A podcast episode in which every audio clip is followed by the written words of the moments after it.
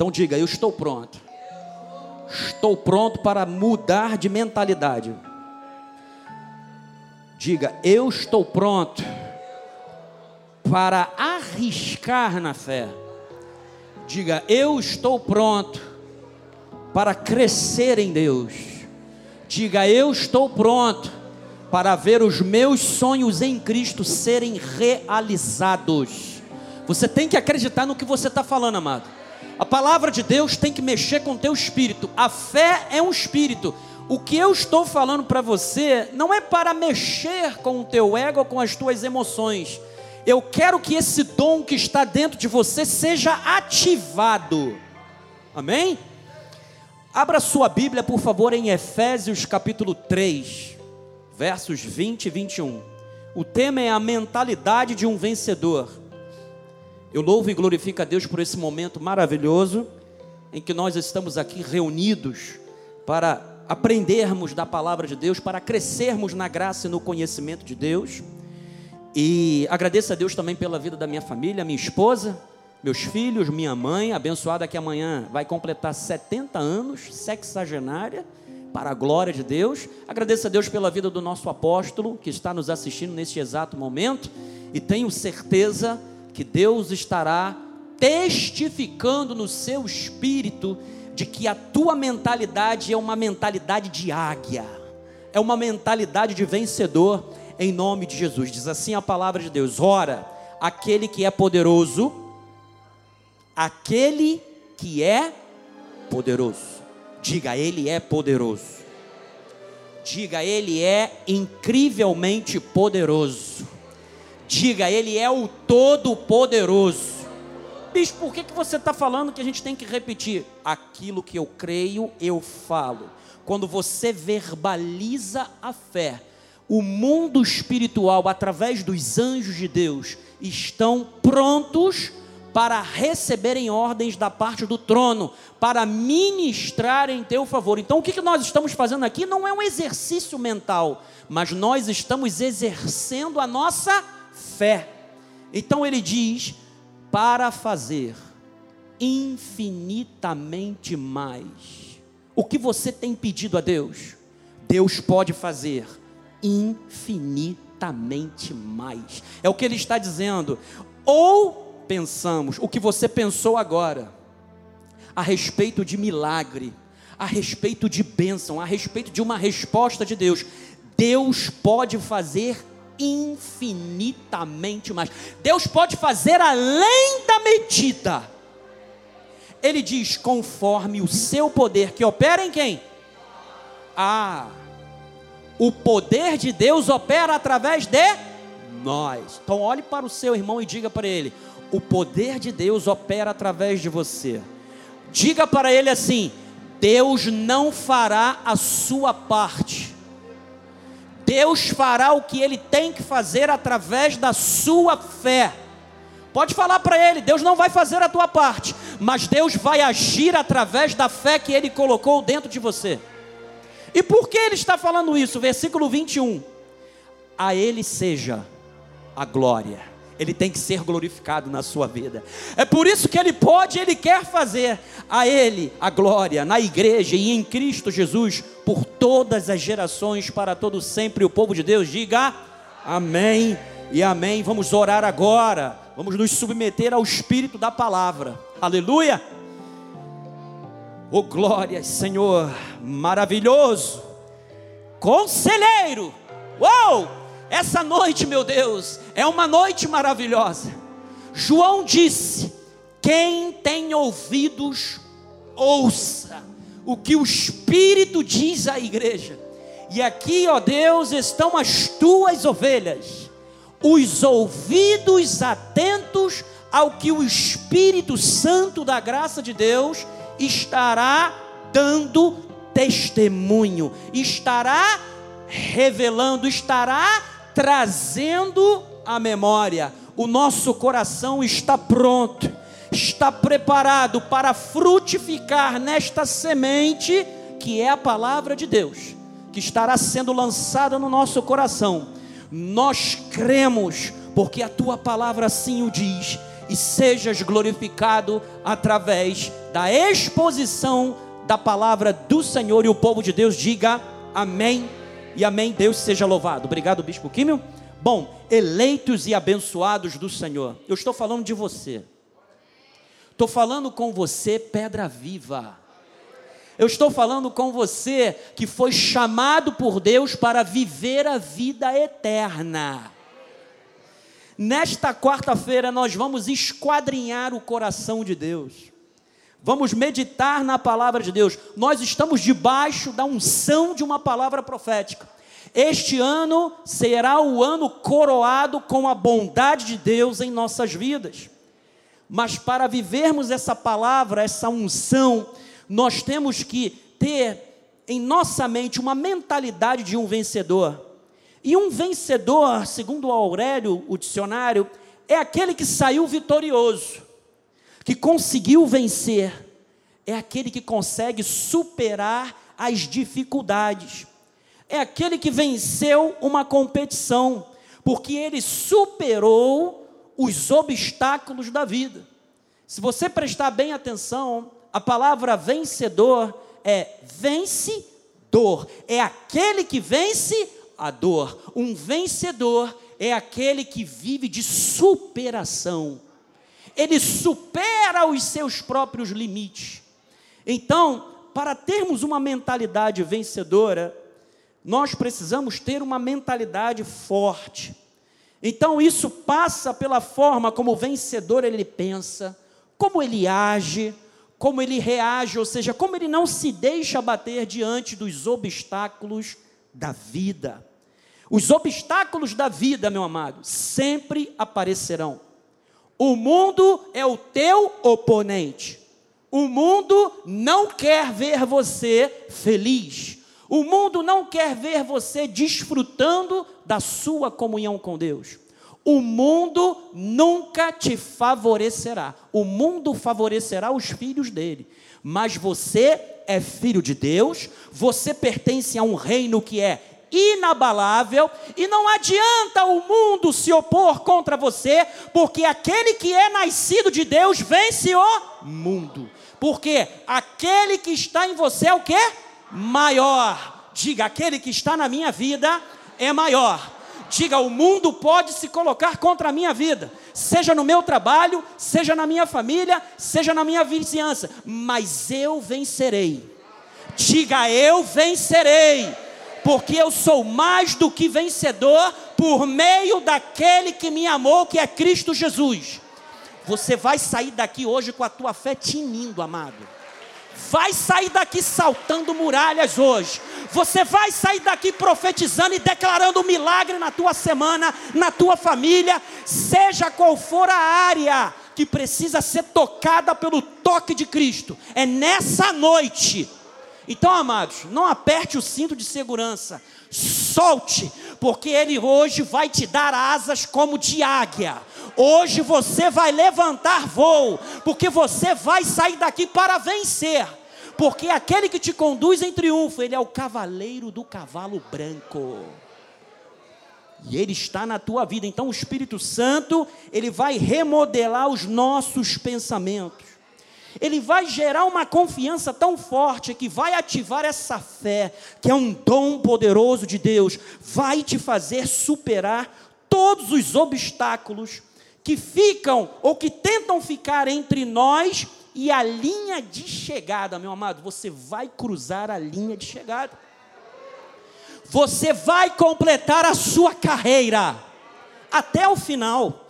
Então, a mentalidade de um vencedor nós precisamos entender como é que ele pensa.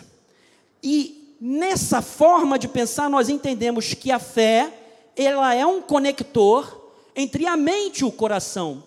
Uma mentalidade, o que é isso, bispo? Uma mentalidade é o mesmo que um estado de espírito. É uma maneira de basear, de pensar, perdão, baseada no que? No entendimento.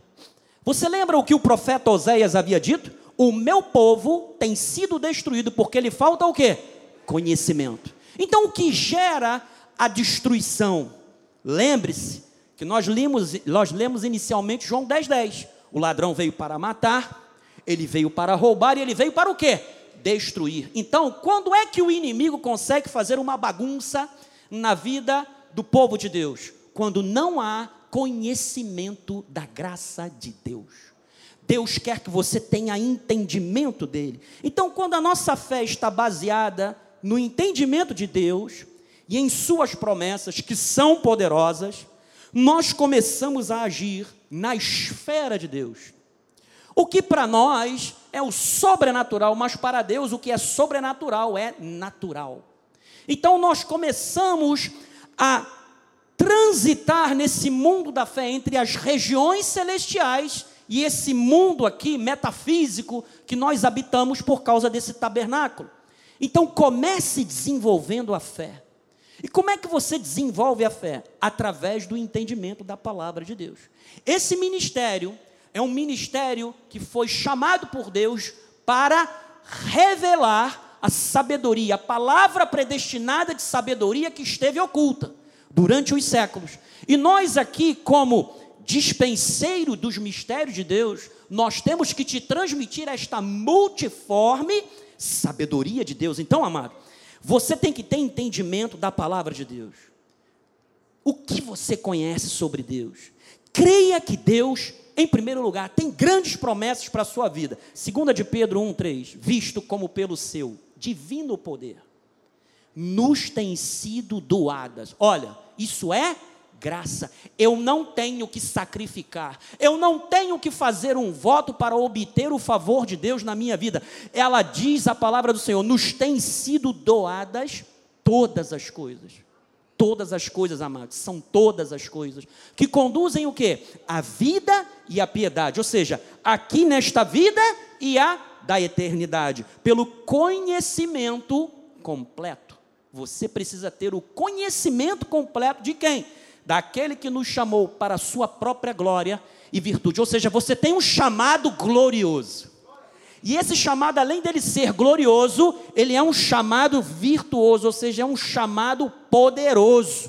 Então, o Deus que te chamou, te chamou de uma forma viril, poderosa, energética. Verso 4: pelas quais Olha o que, que o entendimento completo de Jesus traz às nossas vidas, nos tem sido doadas as suas preciosas e muito grandes promessas. Então Deus tem grandes promessas para você. E o nosso coração, amado, ele é o solo fértil, onde a fé se desenvolve. E com esse desenvolvimento da fé, os nossos pensamentos, mesmo que seja devagar, dia a dia. Eles são remodelados à realidade do Espírito de Deus. Lembra do que Paulo falou aos Coríntios? Que nós somos transformados à imagem pelo Senhor, o Espírito. É por isso que ele disse que nós vivemos, somos transformados de glória em glória. Então tem que haver uma transformação diária nas nossas vidas. Então, amado, o que, que acontece? o que você permitir entrar em sua mente, vai passar a entrar em seu coração. Entrando no seu coração, vai entrar na sua vida. Tudo o que você investir, tempo e dinheiro, terá um impacto sobre como você vencerá, ou seja, como você vai crescer, ou como você deixará de vencer, ou de crescer no que diz em termos espirituais.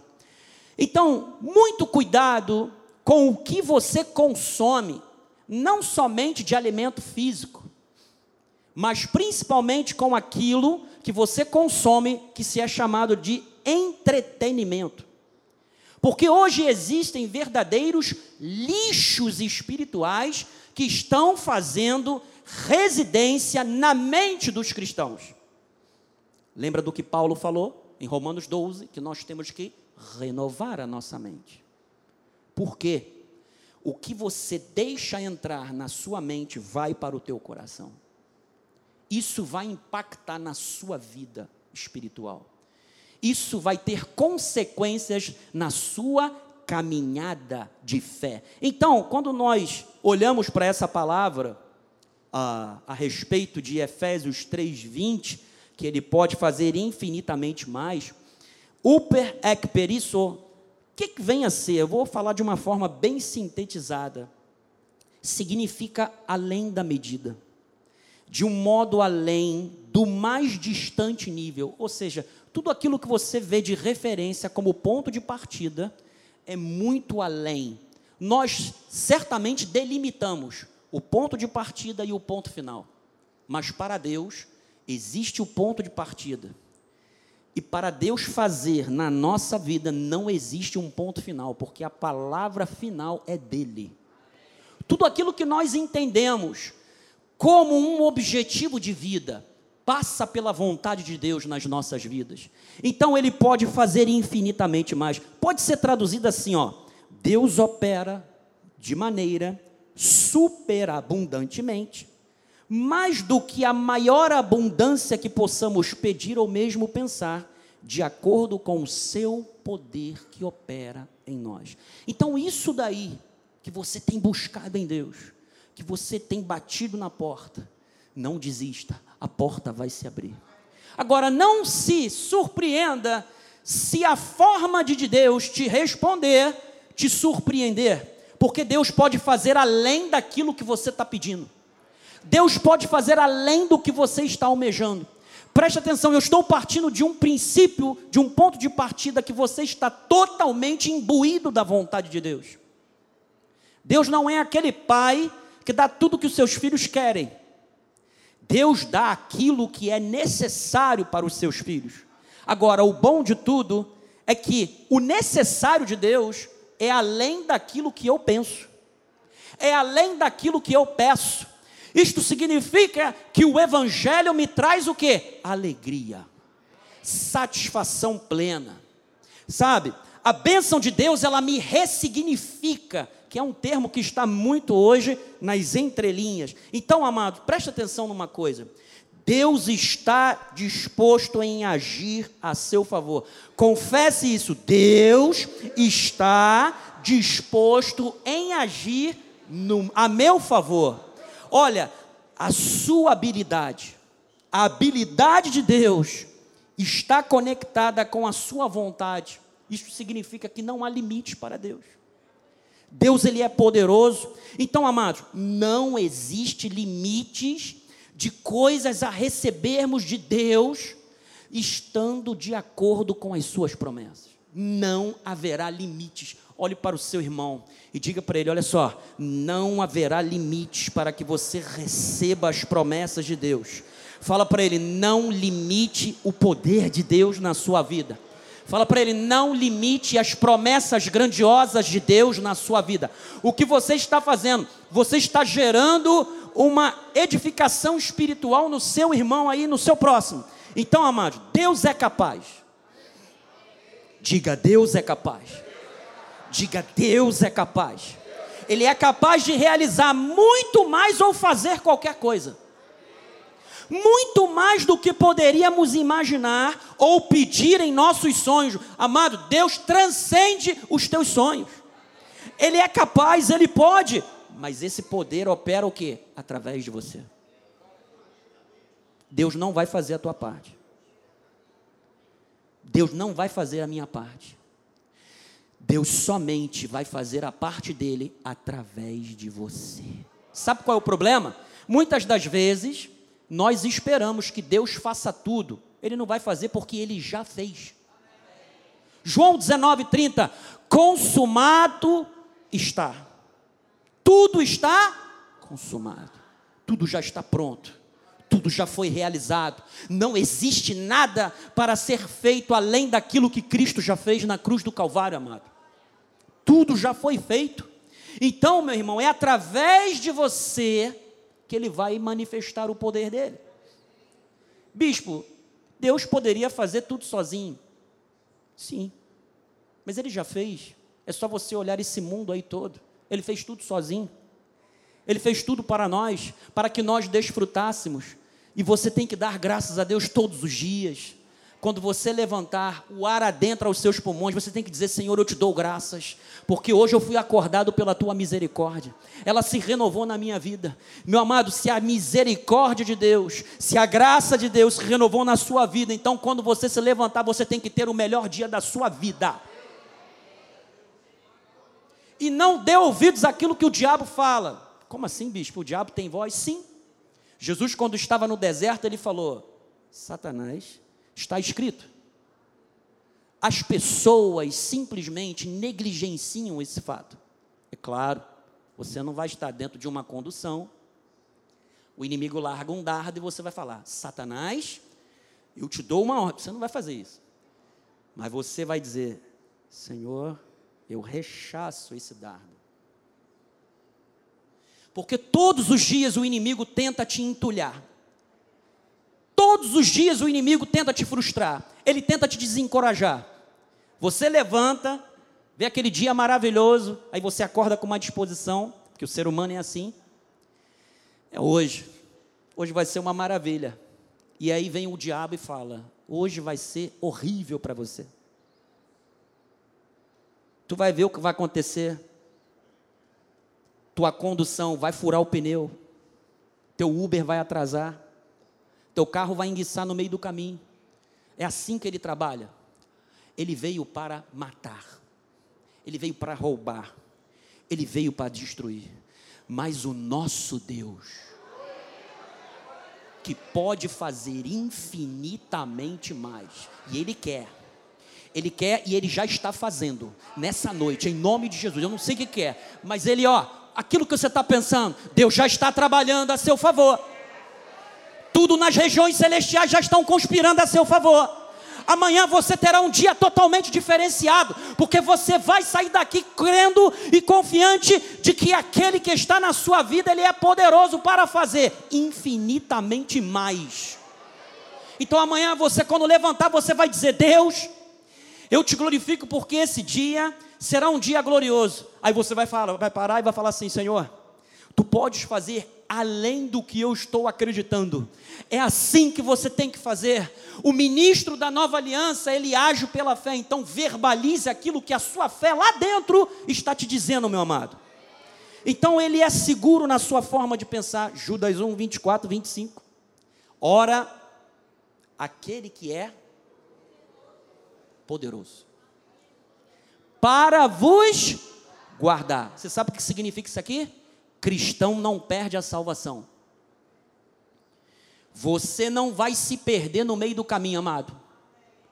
Bispo, mas tem alguém na minha família que saiu do rebanho, não tem importância. Ele vai deixar de 99, vai em busca da centésima. Ele vai atrás, ele resgata, porque ele é poderoso para vos guardar de tropeços e para vos apresentar com exultação. Olha aqui, amado.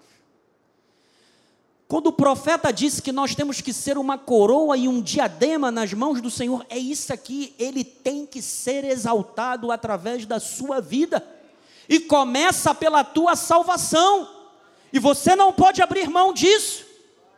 Ele disse: imaculados diante da sua glória. Então, amado, a mentalidade de um vencedor está consciente da sua salvação, não há espaço para dúvidas. O que você pensar hoje, amado, hoje, no presente, vai determinar o seu amanhã, o seu futuro. Preste bem atenção. O que você fala hoje vai determinar o seu futuro amanhã, vai determinar o seu amanhã. Então confesse aquilo que está na palavra de Deus. Bispo, mas a minha vida não muda, porque você faz sempre as mesmas coisas. Você sempre declara as mesmas coisas. Não adianta não vai dar certo, eu fracassei, não tem importância, levante-se e tente de novo. Se é a vontade de Deus para a sua vida, tente outra vez. Porque vai chegar um momento em que Deus vai te orientar de uma forma que você não havia escutado lá atrás, quando você tomou determinadas atitudes ou fez determinadas escolhas. Mas quando você consagra o Senhor, tudo o que você faz, Ele diz que Ele satisfaz os desejos do nosso coração para que tenhamos alegria. Você acha que Deus não está interessado no teu sorriso, na tua alegria, na tua felicidade? É claro que Ele está, meu amado. Então comece a pensar biblicamente. Ele quer que você se ame. Se você é amado por Deus, você tem que se amar. Você tem que se permitir viver.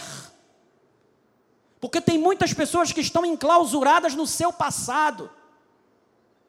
Ou porque foram rejeitadas, ou porque foram negligenciadas, ou porque tiveram uma relação, um relacionamento abusivo. Saiba de uma coisa: tente outra vez. O nosso Deus, ele é um Deus de novos começos. Então, a humildade faz parte de uma mentalidade vencedora. Jó 42, 1 a 2. Então respondeu Jó ao Senhor: Bem sei que algumas coisas você pode. É isso que está escrito? É isso que está escrito? Bem sei que tudo podes. E olha só, nenhum dos teus planos pode ser frustrado. Quem aqui tem plano de Deus para a sua vida? Não será frustrado na sua vida. Olha para o seu irmão, diga para ele: ninguém pode frustrar, frustrar aquilo que Deus preparou para você. Fala para ele: ó, os planos de Deus não serão, não serão frustrados na sua vida. Os sonhos que vieram de Deus para a sua vida se cumprirão. Amados, a mentalidade de um vencedor é dependente de Cristo. Ela não é autossuficiente, ela sabe que por si mesma ela não vai vencer. Mas nós sabemos que quando estamos em Cristo, nós estamos conectados com quem? A videira verdadeira. Em Mateus 11, 29, o Senhor tem um, uma proposta para você que já está cansado do caminho. Você acha que Deus nunca vai trazer um momento de paz ou de felicidade, tem sempre uma luta, sempre um problema, sempre uma dificuldade. Ele diz: Tomai sobre vós o meu jugo e aprendei de mim. Olha como é que o conhecimento a respeito de Cristo é tudo. Por quê? Sou manso e humilde de coração. E achareis o que? Descanso, descanso para a vossa alma. Então, amado, o cristão, o vencedor, ele não vive de cobiça. Cobiçar é você querer esbanjar, é você querer mais do que o suficiente quando aquilo que você tem já te satisfaz. E o salmista no Salmo 31, 131, 1 a 3, ele diz assim: Senhor, não é soberbo que o meu coração, nem altivo que o meu olhar não ando à procura de grandes coisas, nem de coisas maravilhosas demais para mim. Ou seja, ele tem consumo consciente. Ele não quer trocar de aparelho celular porque o outro do lado trocou. Ele não quer trocar de carro porque o vizinho trocou, de forma alguma. É isso que o salmista está querendo dizer nos tempos atuais, versículo 2. Pelo contrário, fiz calar e sossegar a minha alma, como criança desmamada, se aquieta nos braços de sua mãe, como essa criança é a minha alma para comigo. Você sabe o que significa isso aqui, irmão? Significa que às vezes a gente tem que esperar um pouco. Então, qual é a chave da vitória? É você confiar em Deus. É você se entregar a Deus. Versículo 3. Esperai, ó Israel, no Senhor, desde agora e para sempre. Então, a mentalidade de um vencedor, como é que ele age?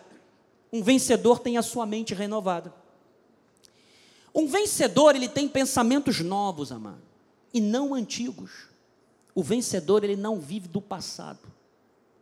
Nós não podemos vencer na vida com as mesmas atitudes, a mesma confissão. Nós temos que ter uma atitude mental e espiritual fresca. Por quê? Porque para sermos verdadeiramente novas criaturas, nós temos que pensar em coisas novas. Efésios 4:20. Mas não foi assim que aprendestes a Cristo. Próximo Joás. Se é que de fato tendes ouvido e nele fostes o quê? Instruídos. Segundo é a verdade em Jesus. Próximo Joás. No sentido de que quanto ao trato passado, ou seja, o passado, os velhos hábitos, a antiga natureza, o velho homem, o seu antigo eu, vos despojeis do velho homem, que se corrompe, veja, se corrompe segundo que as concupiscências do engano, 23, e vos renoveis no espírito do vosso entendimento. Pensamentos novos. Pensamentos frescos. Você sabe o que significa isso? Você tem que sonhar.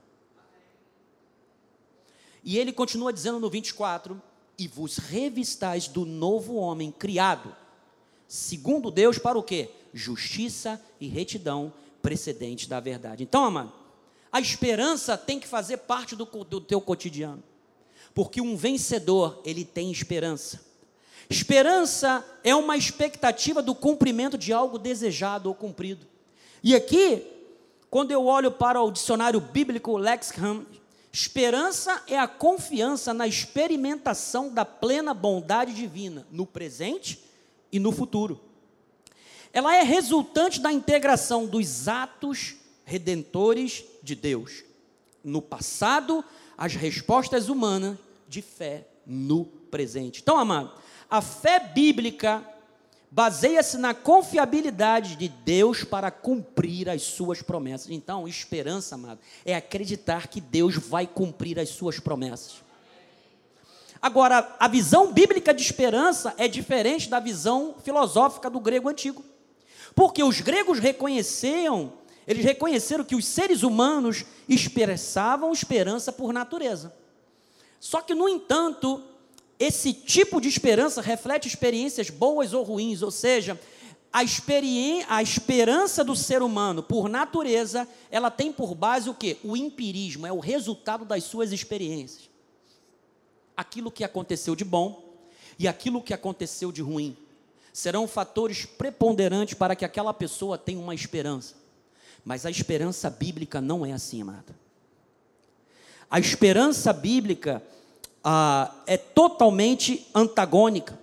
Por quê, amado? Porque o futuro consistia, na filosofia grega, na projeção das próprias possibilidades subjetivas, ou seja, não era algo concreto, não era baseado em algo concreto.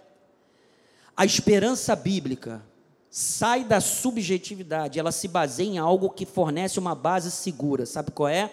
Que Jesus Cristo morreu por nós e ressuscitou para que vivêssemos a vida eterna. Então, amado, Deus quer que você acredite de uma forma agressiva de que coisas boas acontecerão com você, amado.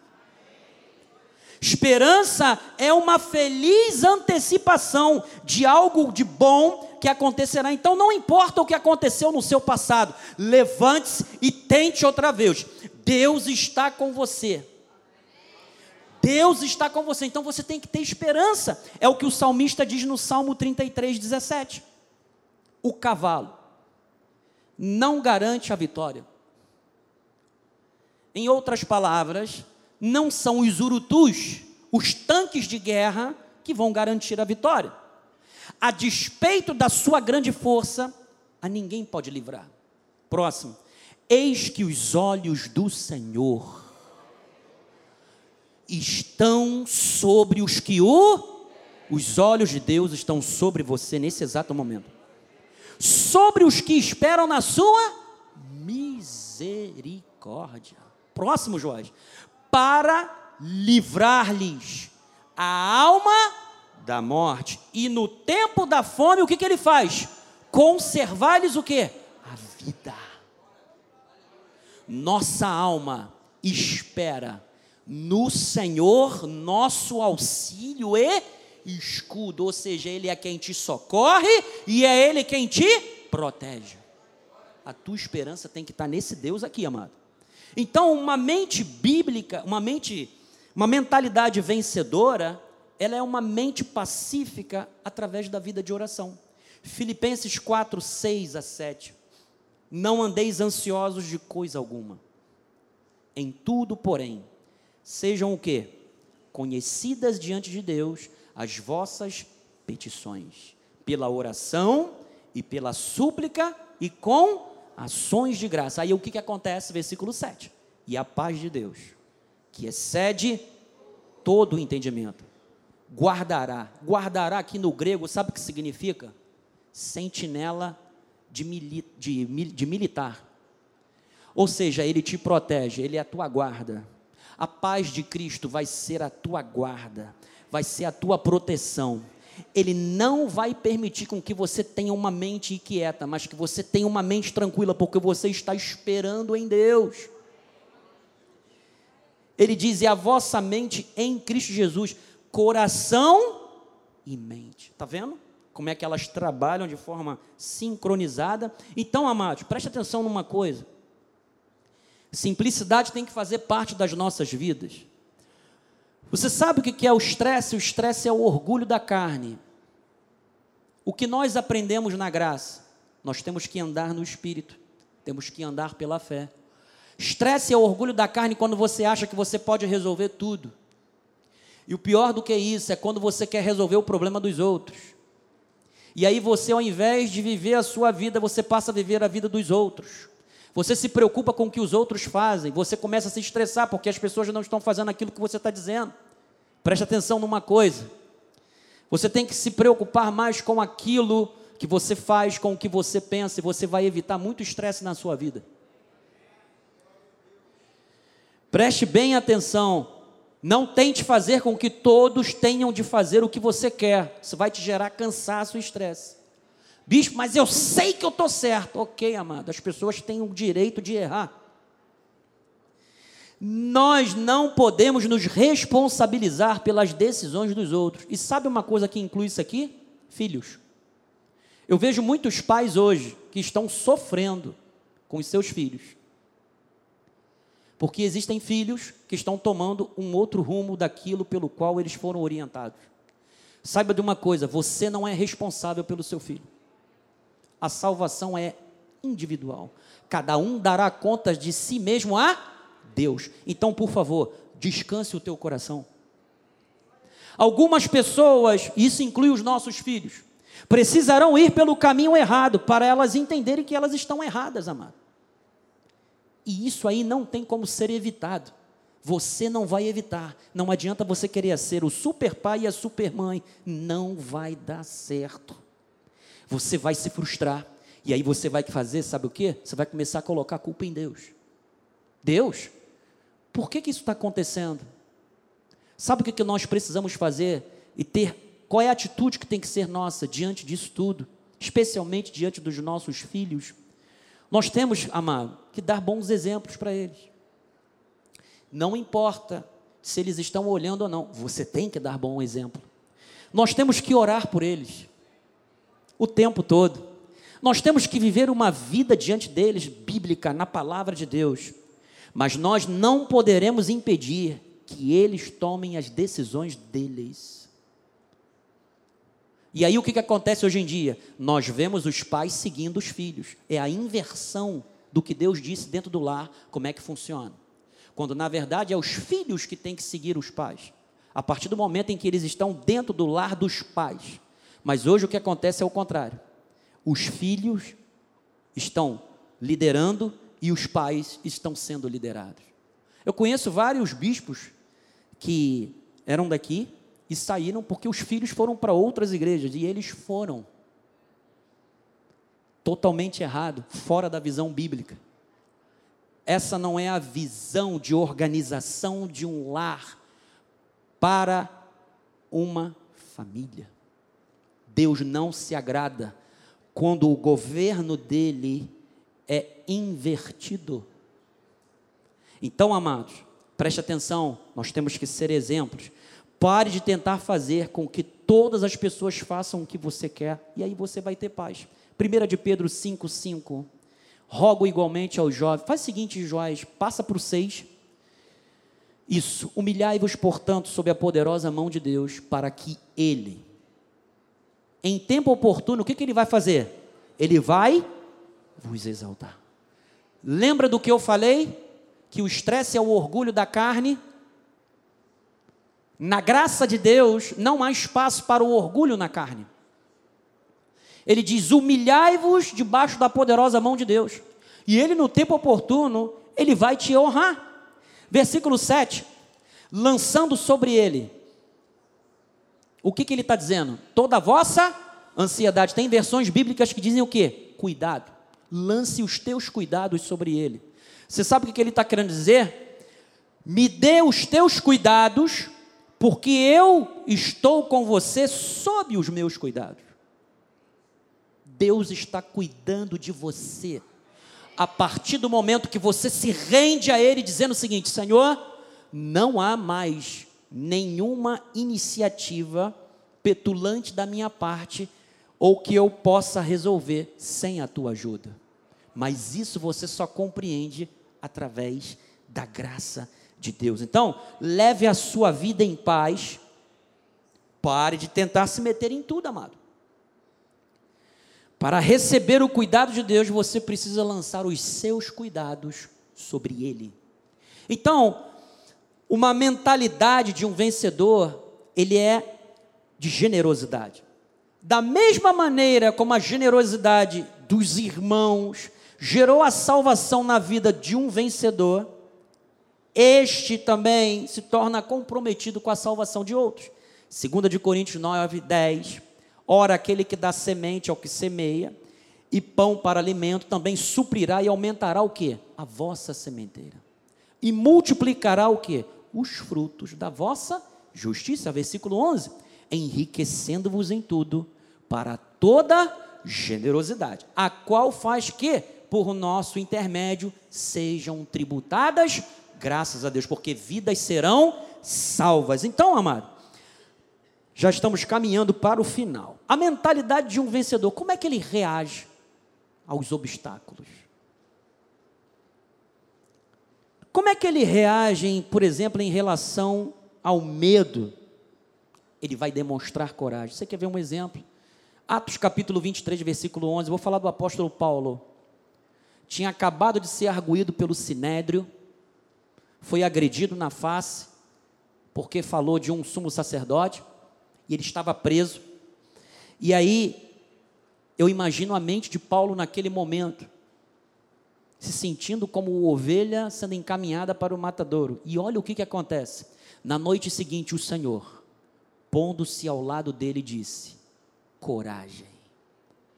Se você parar um pouquinho para pensar, das vezes em que você se sentiu desencorajado, intimidado, e de repente algo no teu coração soa de forma tranquila, coragem. O que Deus está fazendo com você nessa noite? Coragem continue. É o que ele disse para Paulo: Pois do modo por que deste testemunho a meu respeito em Jerusalém, assim importa que também o façais em Roma. O plano de Deus para a sua vida não poderá ser frustrado. Tem que se cumprir. Seja em Jerusalém ou seja em Roma, coragem. Vai se cumprir na sua vida. Então, amado, Quanto maior o desafio, maior será a sua confiança. E aí, amado, existe uma coisa chamada desafio da espera. Salmo 41. Esperei. Esse aqui é o salmo daquele ou daquela que está aguardando seu Isaac, sua Rebeca. Esperei confiantemente pelo Senhor. Algumas versões diz com paciência. Ele se inclinou para mim e me ouviu quando fiz o quê? Clamei por quando você espera com confiança, com paciência, você vai entender que no tempo oportuno ele te exaltará. Versículo 2: Tirou-me de um poço de perdição. Olha como é que a obra da salvação é completa.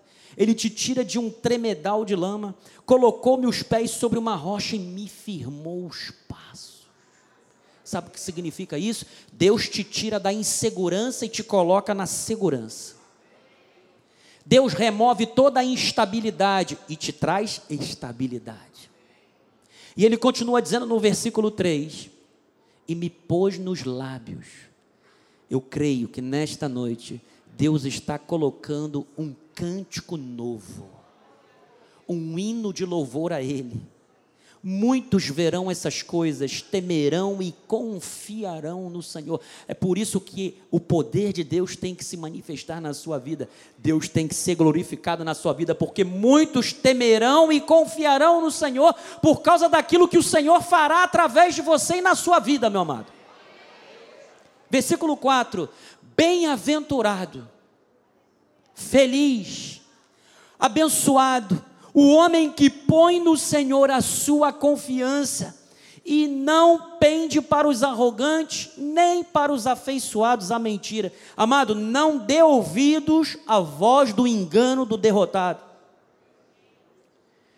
Tudo o que o diabo fala é mentira. Por favor, acredite na verdade de Deus.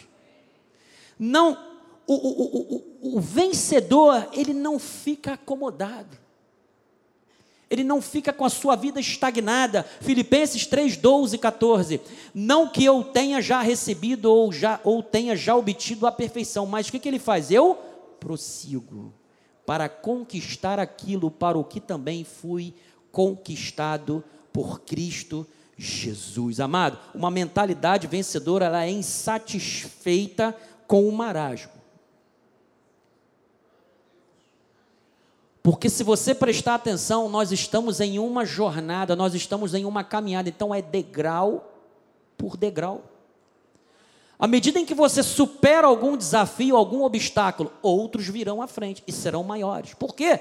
Porque isso é um estímulo à nossa fé, e quanto maior a luta, maior será a tua vitória, e mais Deus será glorificado e engrandecido através da tua vida. Então, ele quer mais de Deus, ele vive intensamente a fé ele ajuda o próximo, ele está sempre em evolução, amado. Então, olha, diante do negativismo, não pode, não vai dar certo, não tem como, não é possível. Como isso vai acontecer? Creia que Deus já preparou tudo para a sua vida. 2 de Coríntios 4:13, tendo, porém, o mesmo espírito do que? Da fé. Como está escrito: Eu criei, por isso é que também nós cremos e por isso também o que? Falamos. Então, amado, os que confiam em Deus aguardam somente em Deus, na Sua palavra, não dão ouvidos às vozes contrárias. Volto a afirmar mais uma vez: o que aconteceu contigo no passado, tente outra vez siga adiante. Eu estava falando com essa bispa que ela está ampliando seu espaço de trabalho e nós dissemos o seguinte, que a fé para ser uma fé viva, ela tem que dar frutos. Você sabe o que é uma fé viva? É uma fé que dá frutos. Uma fé morta é uma fé que não dá frutos a pessoa não sai do lugar, ela parou no tempo. E aí, quando chegar lá na frente, que sempre quando nós vamos ficando mais maduros, nós começamos a refletir, porque é como o nosso apóstolo diz, nós passamos a compreender que nós temos pouco tempo daqui para frente. E aí, aquela pessoa corre o risco de chegar e falar assim: eu poderia ter tentado, eu não fiz. Amado, eu prefiro tentar, arriscar, do que me lamuriar daquilo que eu não tentei, do que aquilo que eu não arrisquei. Porque pelo menos eu tive uma experiência com Deus. Pior é quando eu começo a pensar que eu poderia ter atingido ou alcançado mais coisas na minha vida, no meu ministério, e eu simplesmente não arrisquei. Isso é muito pior. Então, tem um videozinho de um minuto e vinte segundos, está aí Joás. Eu quero que você preste atenção no que é uma mentalidade vencedora. Todos conhecem Gabriela Anderson, todos se lembram da Olimpíada de Los Angeles de 1984. Quem aqui se lembra da Olimpíada de 1984? Daquela maratonista que nos últimos 500 metros ela vai meio que cambaleando. Você já viu isso? De 50 atletas, ela foi a 37 em que pese o que aconteceu com ela. Ela chegou, ela quando estava na vigésima posição, ela perdeu a última estação de água que nós chamamos de hidratação. Porque quando a gente está correndo, tem as hidratações de você beber água para você repor o seu potássio, para que você não desidrate. E ela perdeu essa estação. Sabe o que aconteceu com ela? Ela começou a desidratar, ela ficou desorientada pelo calor. E ela começou a ter fortes câimbras, começou a perder o potássio. E amados, ela levou sete minutos para percorrer os últimos 500 metros finais. Sete minutos. Ela não poderia receber a ajuda dos médicos, porque senão ela seria desclassificada da maratona. Mas ela tinha uma mentalidade vencedora. E eu quero dizer uma coisa para você, amado: nós aqui não estamos competindo uns contra os outros para ver quem vai chegar primeiro. Aqui todos chegarão em primeiro lugar. O que eu estou querendo dizer é o seguinte: você tem que completar a sua carreira. O que importa é a linha de chegada e você vai cruzar essa linha de chegada. Então ela começou a ter hiponatremia. O que, que, é isso? Foi uma queda brutal de sódio no sangue. Ela começou a ter fortes alterações cardiovasculares, metabólicas e cerebral. É por isso que ela está desse jeito. Solta aí, Joás, por favor, que a gente já vai encerrar aqui com a oração final e eu quero que os irmãos vejam isso. Coloca aí, por favor.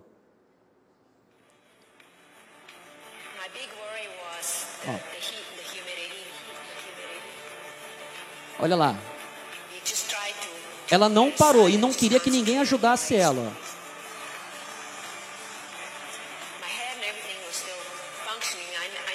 Ó, olha a mentalidade de um campeão, de um vencedor.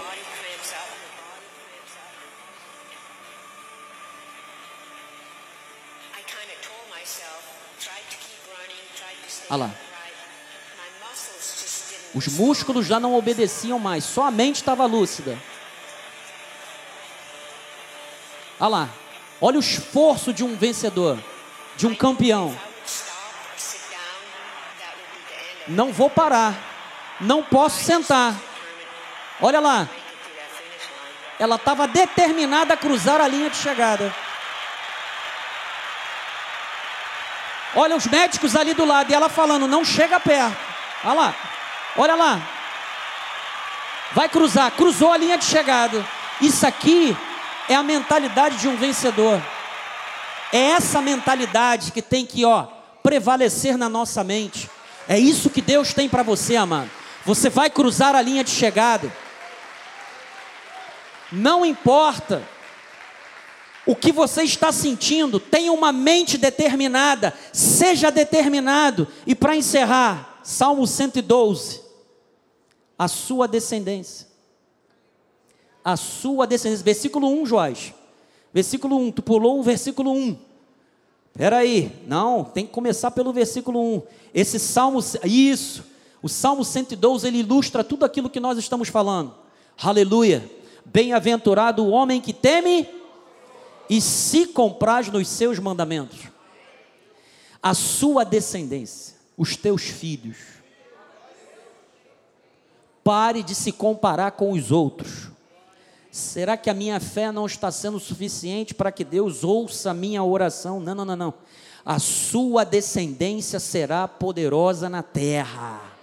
Será abençoada a geração. Deus está falando de filhos, filhos e filhos. Será abençoada a geração dos justos, amados. Você tem que tomar posse disso aí, ó. Na sua casa, a prosperidade mais o que? Riqueza e a sua justiça permanece para sempre ao justo nasce luz nas trevas. Sempre haverá um caminho para você, amado. Você não está perdido, Deus está com você. Ele é benigno, misericordioso e o que? E justo.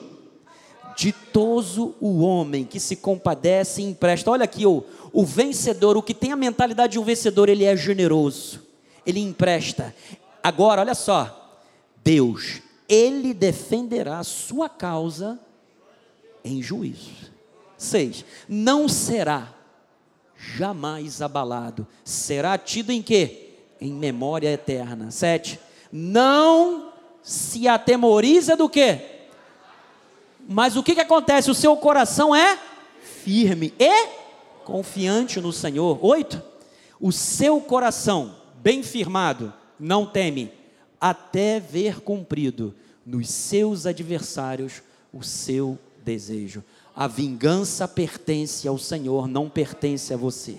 Distribui aos seus pobres, a sua justiça permanece para sempre e o seu poder se exaltará em glória. Versículo 10. O perverso vê isso e se enraivece. O mundo não vai te favorecer.